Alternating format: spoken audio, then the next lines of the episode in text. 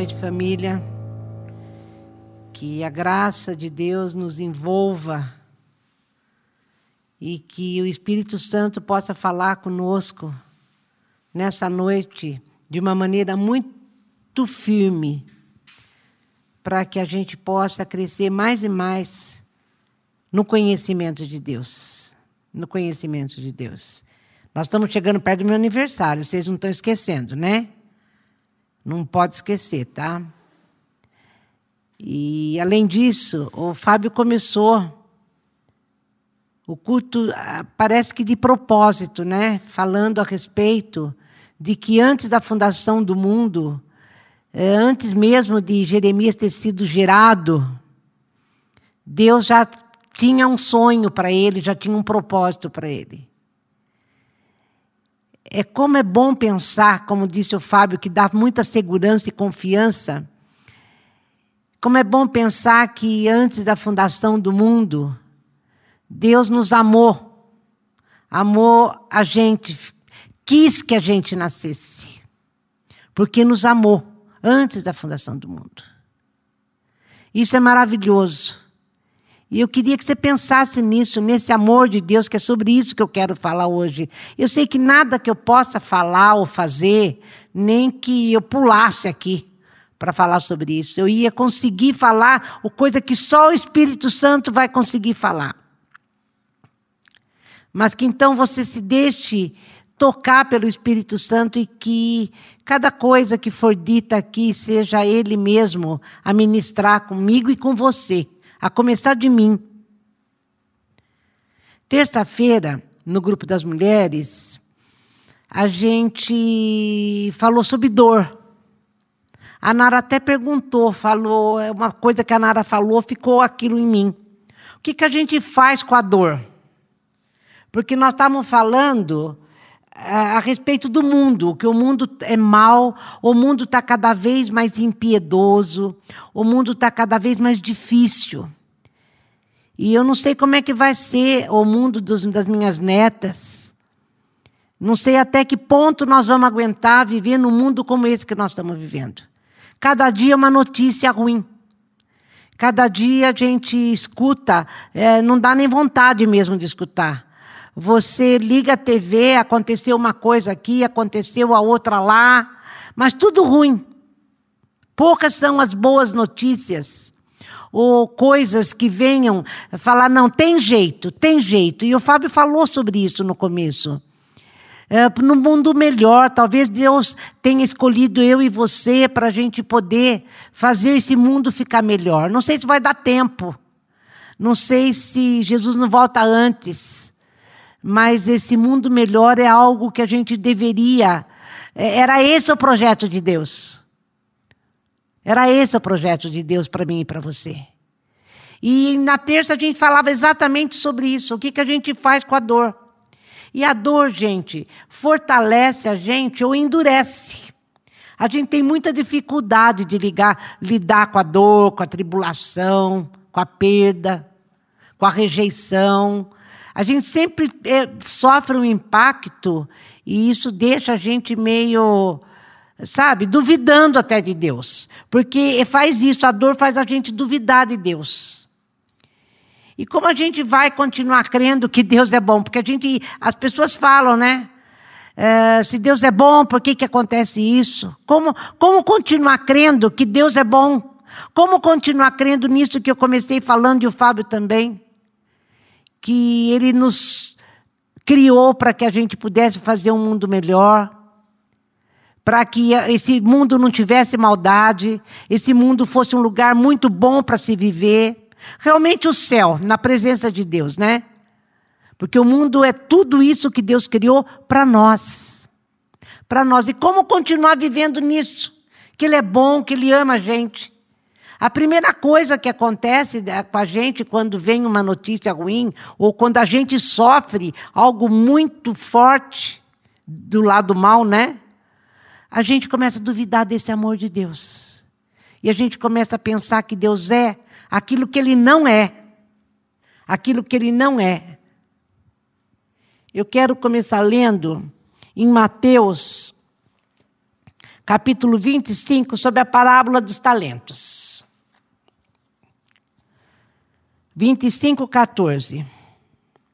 Gente, talento, eu, eu depois que eu nisso que está, no contexto que está esse meu, no meu coração hoje, eu chamei talento a capacidade que Deus nos dá, tendo revelação do amor de Deus em Jesus Cristo. Então essa capacidade que Deus nos dá, tendo a revelação, que a gente possa viver forte e ativo, como fala no livro de Daniel. Lá no livro de Daniel, diz assim: que o povo que conhece o seu Deus é forte e ativo.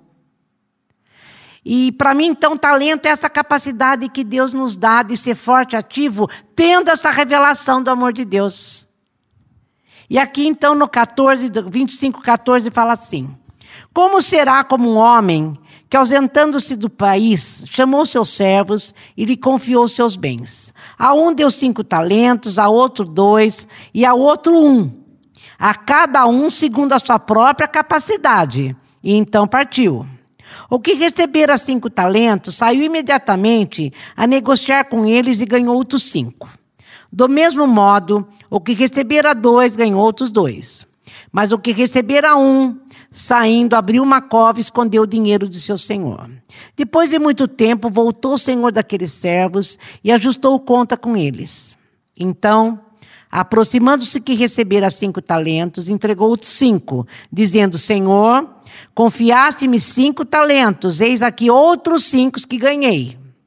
Disse-lhe o Senhor: Muito bem, servo bom e fiel. Foste fiel no pouco, sobre o muito te colocarei. Entra no gozo do teu Senhor.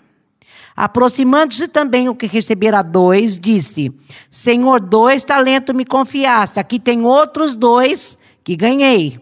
Disse-lhe o Senhor: Muito bem, servo bom e fiel. Foste fiel no pouco, sobre o muito te colocarei. Entra no gozo do teu Senhor.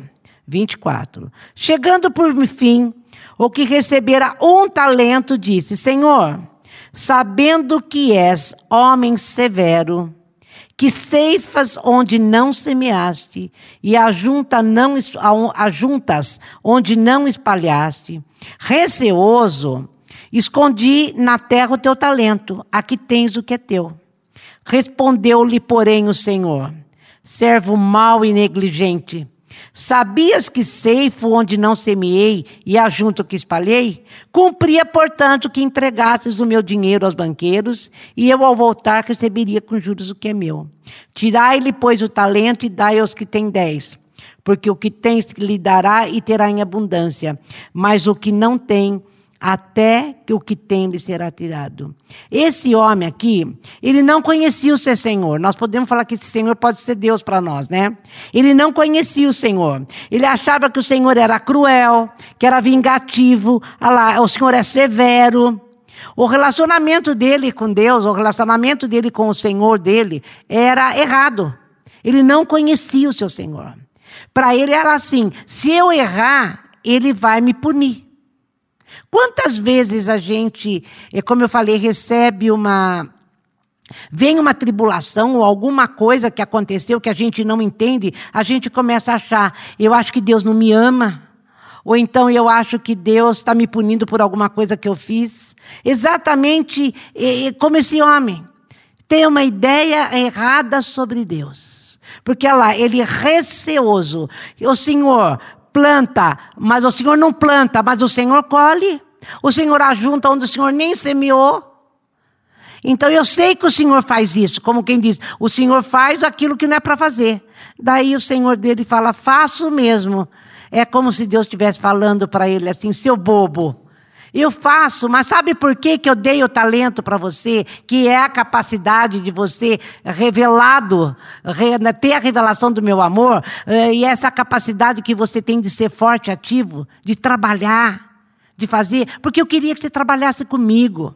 Eu queria relacionamento. Eu queria que a gente andasse junto. Eu queria que você me conhecesse. Eu não precisava de você. Quando eu te dei esse talento, eu não precisava, porque era como ele falou, eu só põe, lá no banqueiro, lá no banco, ele vai produzir a mesma coisa. Eu não precisava de você. Eu só te dei para você me conhecer para a gente poder andar junto, para você colaborar comigo. Tem gente que diz que não é isso, mas eu creio que é assim. Eu queria que você só colaborasse comigo, a gente vai fazer junto. E com isso você vai ser forte, você vai ser ativo na vida. Você vai conseguir ter uma vida, como ele falou lá para os outros dois. Entra no gozo do seu Senhor.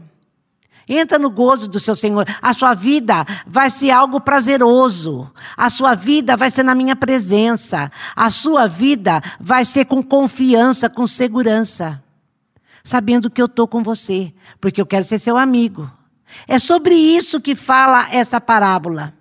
Então, o nosso relacionamento com Deus, no meio da dor, muitas vezes, muitas vezes, faz com que a gente pense que Deus é aquilo que Ele não é.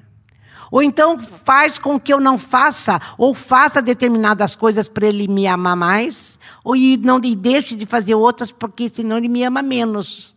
Nada que eu possa fazer, nada que eu possa fazer vai aumentar o amor dele por mim ou vai diminuir o amor deles por mim? Como começamos o culto, e eu já disse, antes da fundação do mundo, ele me amou e me escolheu. Porque ele me amou, ele me escolheu. Porque ele me amou, ele me escolheu. E no livro de João, bem diferente do que esse terceiro homem pensava, João está falando, eu, Jesus estava falando com Nicodemos, mas não era Jesus que estava falando isso. Era João descrevendo o encontro dele com Nicodemos e aquilo que ele fala sobre a missão do filho. A missão do filho é o amor de Deus. Porque Jesus veio exatamente para isso. Olha aqui, João capítulo 3, 16 e 17. 16. Porque Deus amou o mundo de tal maneira que deu o seu Filho unigênito para que todo o que nele crê não pereça, mas tenha a vida eterna. Porquanto Deus enviou seu Filho ao mundo, não para que julgasse o mundo, mas para que o mundo fosse salvo por ele. Era como ele, Deus falando para nós: Eu te amo tanto, que eu vou dar meu filho para que você tenha uma nova chance de reconhecer meu amor para que você me veja, porque é através do filho que a gente chega ao Pai. E fala: então eu te amei tanto, te escolhi porque te amei tanto, e eu envio meu filho para que você reconheça que eu te amo. Porque, gente, ali naquela cruz é a maior prova do amor de Deus. A maior prova que Deus podia dar para mim e para você, que Ele nos ama, é isso: é a cruz, onde o mundo inteirinho que estava condenado recebe o amor de Deus recebe o amor de Deus. A cruz é a consequência do amor de Deus. Porque Ele nos amou, Ele nos salvou. Porque Ele nos amou, Ele falou para o filho: Filho, ah, ali naquela cruz você vai trazer de volta para mim o objeto do meu amor. Gente, o amor de Deus muda tudo que toca. Tudo onde o amor de Deus toca, muda. Muda. As coisas se transformam. Olha para mim e para você. Quando eu entendi o amor de Deus, eu não sou mais aquilo que eu era.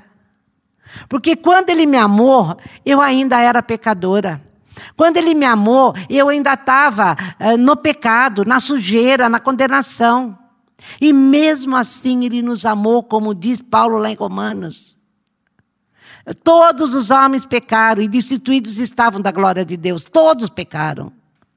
Mas Ele nos amou e nos trouxe de volta para Ele, justamente por causa disso. A cruz. Na cruz, vocês vão ver o meu amor e vocês vão me conhecer. Vocês vão se relacionar comigo. Vocês vão viver nessa vida juntamente comigo. É isso que ele está falando. E a nossa segurança nessa vida é a certeza desse amor. A certeza desse amor de Deus por nós, por mim e por você. Como que pode a gente imaginar é, por que sofri tal dor? Deus não me amou. Deus não me ama. Isso não existe. Isso não existe, é impossível ele não amar. Lá em 1 João, o próprio João fala lá no, na, nas cartinhas de João, ele fala, ele fala assim, que Deus é amor. Porque a, a, a, o caráter de Deus é amor. E todos os outros atributos de Deus, misericórdia, longanimidade, bondade, mansidão, tudo que Deus tem e que o Espírito também dá para nós, é tudo procede do amor. Tudo procede do amor. É tudo isso que João está falando.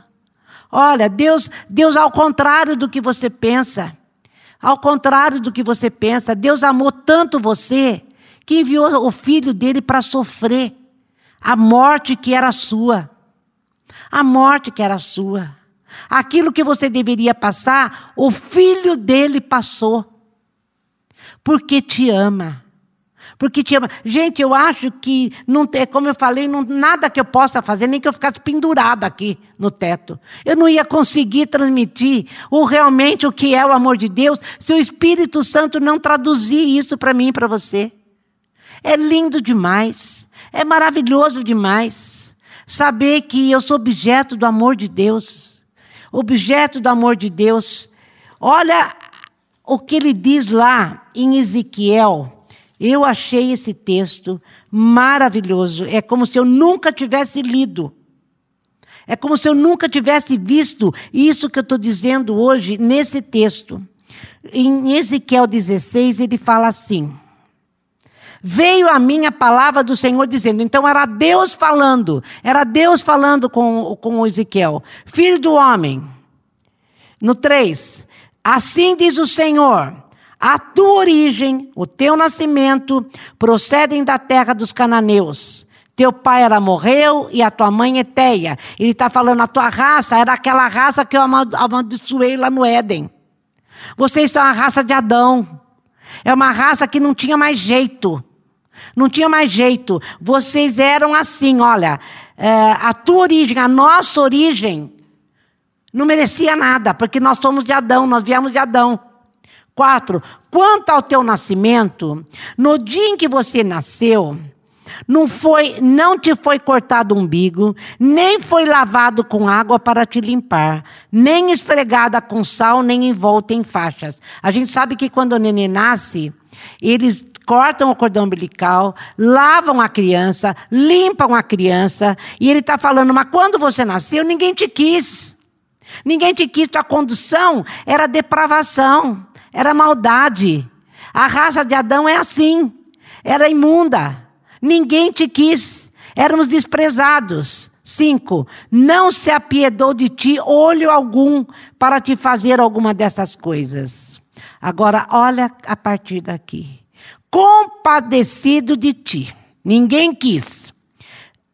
Antes fosse lançado em pleno campo no dia em que nascesse, porque tiveram nojo passando eu por junto de ti. Sabe aquela criança que a gente, acho que a gente tem visto muito isso. A mãe que tem o filho escondido, põe num saco plástico, joga no lixo, joga no mato.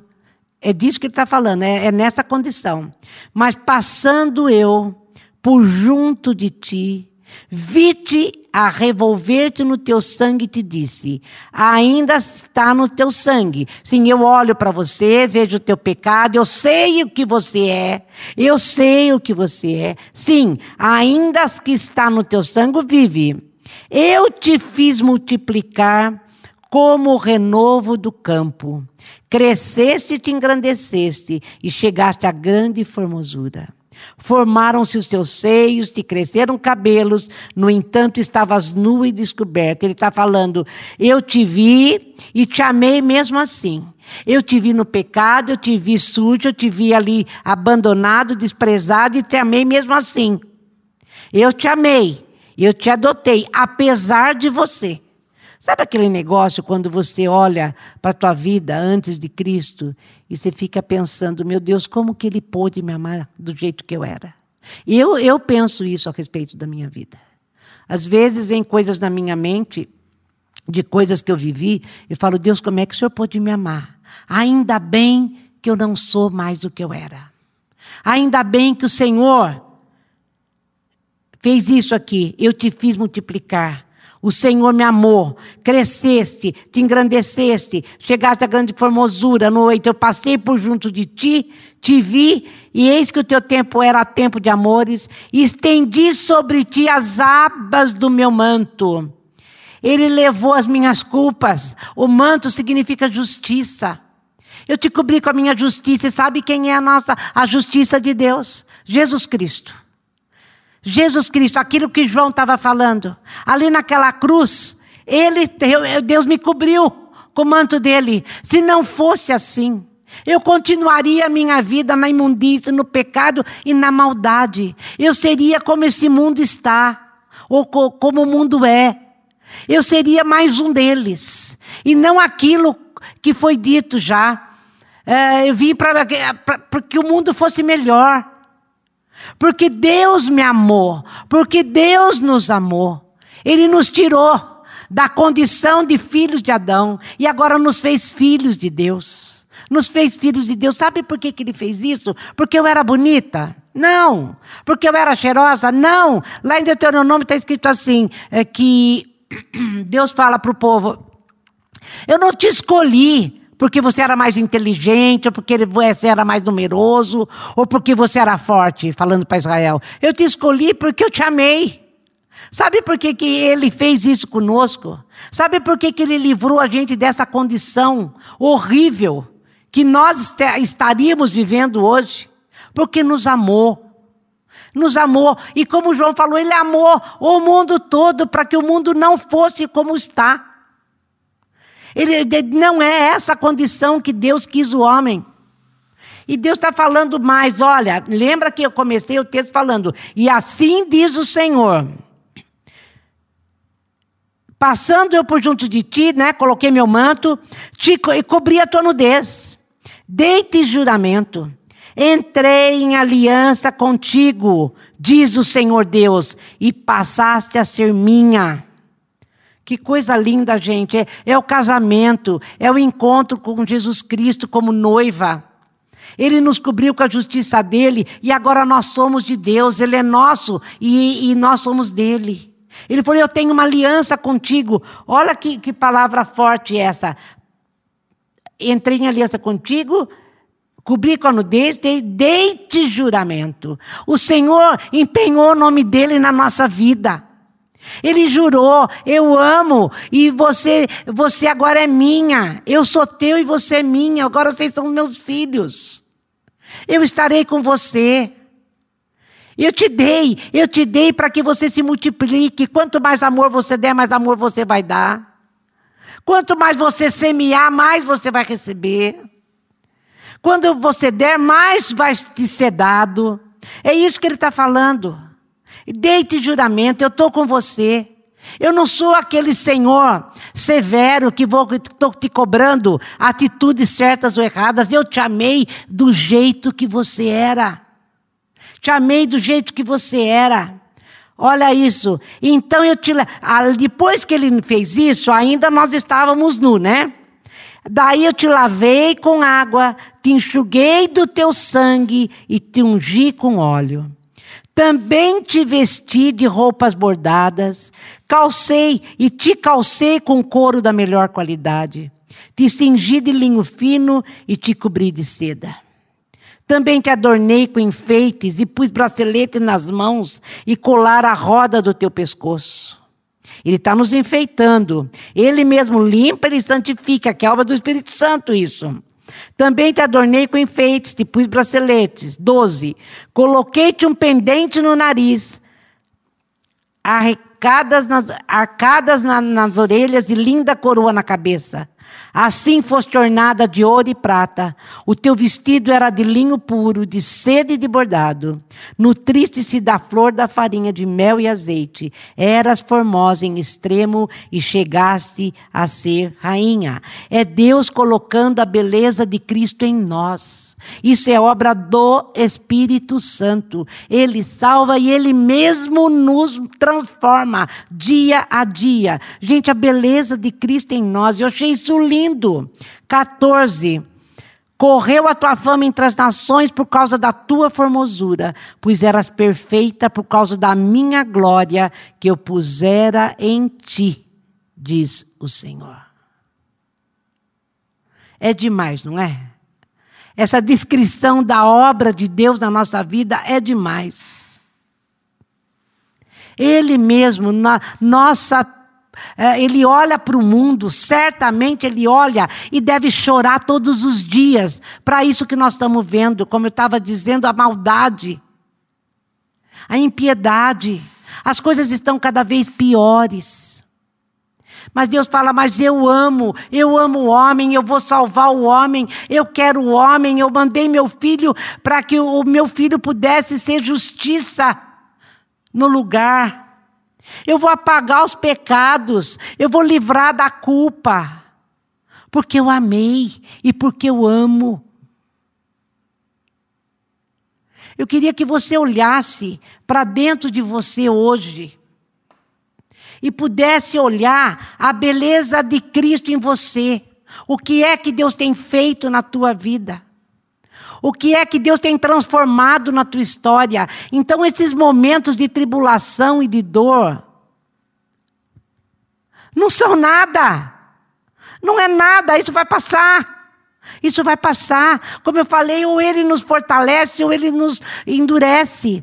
Que esse tempo de dor, de tribulação que às vezes a gente tem, quase sempre a gente tem, porque nós estamos nesse mundo do jeito que está. Seja motivo para a gente ser fortalecido na, e conhecimento de Deus. E que eu aprenda a conhecer Deus na hora da dor. Para poder ser forte e ativo. Para poder colaborar com o Senhor no jardim de Deus. Para poder colaborar com Deus nesse mundo e fazer desse mundo um mundo melhor. Por quê? Porque Ele nos amou, Ele nos ama. Ele nos ama. Você não é mais o que você era. Ele te livrou por amor. E a prova foi isso: a cruz de Cristo. Essa é a maior prova que eu e você podíamos ter. Agora você vai falar, como é que ele me amou antes da fundação do mundo? Eu, eu vi uma analogia dessa, eu gostei do que o cara falou. É como uma mulher grávida. A mulher grávida já ama o filho. Ela não vê a hora que o filho nasça. E se ela perder esse filho, ela fica desesperada, desesperadamente triste. Porque desde o ventre, ela ama essa criança que está sendo gerada dentro dela. É a mesma coisa. Deus nos gerou no ventre. E nos colocou aqui porque nos ama. Então, que você seja fortalecido através de, da certeza desse amor que você possa pegar os talentos na revelação do amor de Deus em Cristo e ser ativo, ser forte, ser corajoso. Porque você hoje é filho de Deus. Senhor, é tão maravilhoso falar disso. Mas viver isso é muito, muito, muito, muito, muito maravilhoso. Muito maravilhoso. Saber que eu não estou só. Saber que eu posso ter segurança no teu amor. Saber que mesmo quando eu erro, o Senhor está comigo, o Senhor não deixa de me amar. Saber que nessa vida, nessa maldade que nós estamos vivendo, eu não estou sozinha aqui, o Senhor está comigo. Porque o Senhor é meu Pai, o Senhor me ama. Senhor, muito obrigada, muito obrigada, porque o Senhor deixou escrito isso desde a primeira folha da Bíblia até a última, falando e revelando o seu amor e quem o Senhor é. O Senhor é amor. O Senhor é amor. Ninguém merece, Senhor. Ninguém merece. Ninguém está mais perto do Senhor do que aquele que foi salvo em Cristo, e nisso somos todos iguais. Obrigada, Jesus, porque o Senhor viveu e vive aquilo que o Pai quis para todos nós, porque o Senhor também nos amou, e foi por amor que o Senhor veio ali naquela cruz. O Senhor disse que ninguém tirou a tua vida, foi o Senhor que deu. O Senhor deu porque nos ama, Jesus, muito obrigada. Oh Espírito Santo, traz essa revelação para cada um de nós. Traz essa revelação no meio da nossa dor, naquele dia, Senhor, em que chega a dor tão forte, tão forte que a gente não consegue ver nada. A gente tem que viver em cima disso, vendo o seu amor o tempo todo, vendo o Senhor o tempo todo. Vendo que o Senhor é que, é que nos busca, é o Senhor que nos procura, o Senhor que nos amou primeiro. É, tudo vem de ti, Senhor. Tudo começa em ti e vai para ti. Louvado seja o teu nome, louvado seja o teu nome. Senhor, isso que, que o Senhor disse para Ezequiel: eu passei água em você, eu passei óleo em você, eu te limpei, eu estou te adornando, estou te deixando lindo igual meu filho, porque estaremos todos juntos, haverá o casamento. Fiz uma aliança em juramento, Senhor, que coisa linda. O Senhor jurou que me amaria, que estaria comigo. O Senhor empenhou o seu nome. Que mais eu quero? Que mais eu posso querer? Que como duvidar, Senhor? Como duvidar depois de ler? Depois de entender isso e de olhar e ver o Senhor nisso. Quero viver aquilo, Senhor, que o Senhor disse para os outros dois homens lá da parábola. Muito bom, servo fiel bom e fiel, entra no gozo do seu Senhor. Viver aqui no gozo do Senhor é muito melhor do que viver achando que estamos sozinhos e que o Senhor não nos ama. Queremos viver, Senhor, nessa terra, nesse mundo, do jeito que está, no gozo do Senhor. Porque sabemos, como o Senhor mesmo disse, eu te amo. Eu te amei desde antes da fundação do mundo. Eu te amei no ventre da tua mãe. Eu maravilhosamente te formei. Você é meu e eu sou teu. Bendito é teu nome. Senhor, aquilo que acabamos de cantar, eu sei onde estás quando preciso de ti. Essa música fala muito comigo, Senhor. Esse louvor fala muito comigo. Eu sempre imaginei que quando preciso de Ti, eu sei que te encontro de braços abertos, como naquela cruz, dizendo para mim: Filho, eu te amo. Não tenha medo. Não acha que eu sou o que eu não sou. Olha para mim. Eu estou junto com você. Eu te levo. Eu te levo. Eu te trago. Seja forte e corajoso. Bendito é o teu nome. Bendito é o teu nome, Jesus. Bendito é o teu nome. Que você possa meditar nisso. Você pode estar com muita dor no teu coração, mas só pensa nisso, no grande amor de Deus a teu respeito. Bendito seja o teu nome, Jesus. Amém. Que Deus nos abençoe e nos fortaleça. Graças a Deus, estamos cada vez mais perto de estarmos juntos. Amém.